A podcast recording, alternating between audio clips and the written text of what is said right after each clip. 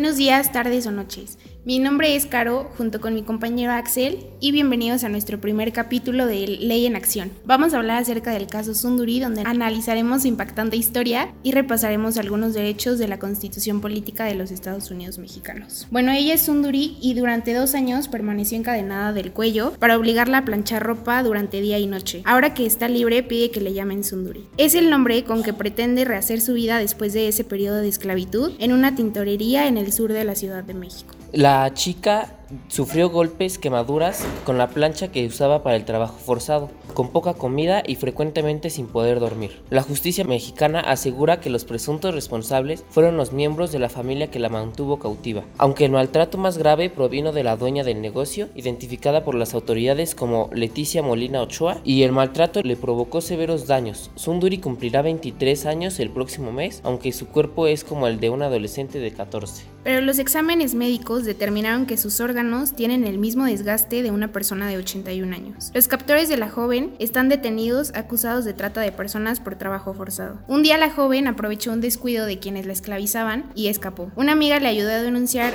este caso en la Procuraduría General de Justicia del Distrito Federal y los captores de la joven están detenidos acusados de trata de personas por trabajo forzado. En total son cinco arrestados, entre ellos la propietaria de la tintorería, su hermana, dos hijas y la pareja de la dueña. Este es el primer caso de esclavitud laboral que se conoce en la capital mexicana. El escándalo por su revelación crece en a medida que se conocen más detalles del cautiverio de Sunduri. La chica permaneció encadenada dentro de una habitación de 4 metros cuadrados detrás del mostrador de la tintorería que se ubica bajo el departamento que vivían sus propietarios. Sus captores la dejaban sin comida ni agua, a veces hasta por 5 días. Sus palabras fueron llegar a estar mucho tiempo sin comer, no tomaba agua, masticaba los plásticos con el que se cubría la ropa. Los masticaba y me los comía. Los clientes de la tintorería no podían verla, pues estaba escondida detrás de las pilas de ropa. Además, no hacía ruido, no podía gritar o pedir ayuda. Era castigado con una severa golpiza. Sunduri nunca pensó que sería esclavizada. Hace varios años escapó de su casa y se refugió en el negocio. Conocí a la dueña. La mujer la contrató para planchar ropa a cambio de 300 pesos semanales, comida y una cama. Pero la chica dejó el trabajo para vivir con su novio, la relación no funcionó y entonces volvió a la tintorería. Ya no fue lo mismo. Para regresar tuvo que aceptar más trabajo y menos comida. Ahí empezó su esclavitud.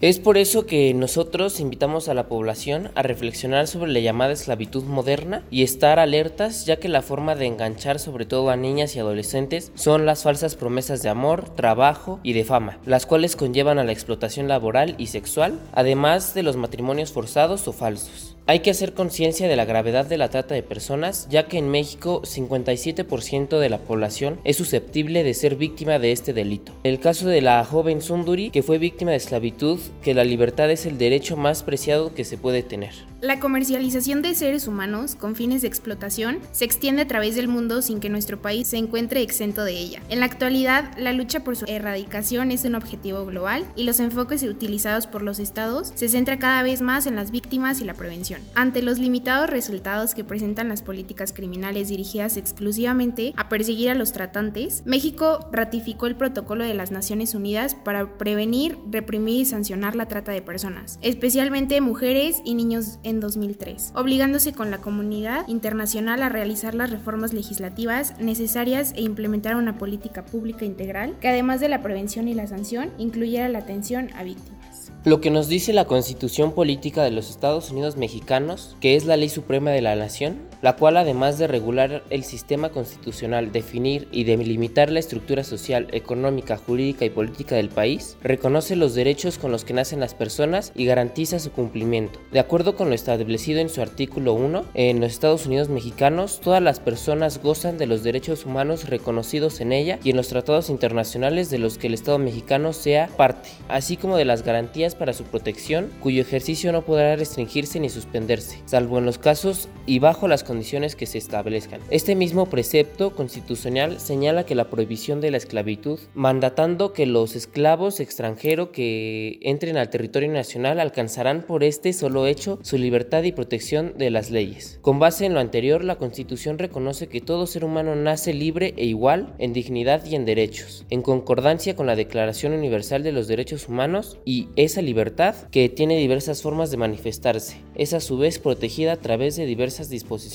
constitucionales. El artículo quinto constitucional establece que nadie podrá ser obligado a prestar trabajos personales sin la justa retribución y sin su pleno consentimiento, salvo el trabajo impuesto como pena por la autoridad judicial. Señala además que el Estado no puede permitir que se lleve a efecto ningún contrato, pacto o convenio que tenga por objeto el menoscabo, la pérdida o el irrevocable sacrificio de la libertad de la persona por cualquier causa o admitirse convenio en que la persona pacte su proscripción o destierro, en el que renuncie temporal o permanentemente a ejercer determinada profesión, industria o comercio. Analizando un poco más pausado este caso, lo que se destaca aquí, Caro, es que Sunduri, ella ya había trabajado en esa tintorería, llegó para trabajar ahí, le daban 300 pesos, pero sin embargo ella tuvo un novio con el cual se fue a vivir. Y una vez viviendo con su novio su relación no funcionó lo cual hizo que ya no vivieran juntos y que ella regresara a la tintorería. Pero pues no fue de la misma manera ya que la dueña de la tintorería que tenía un departamento arriba de esta la obligó a trabajar a pesar de no recibir comida agua y pues como ella cuenta no dormir durante cinco días e incluso más. Sí pues fue un caso bastante impactante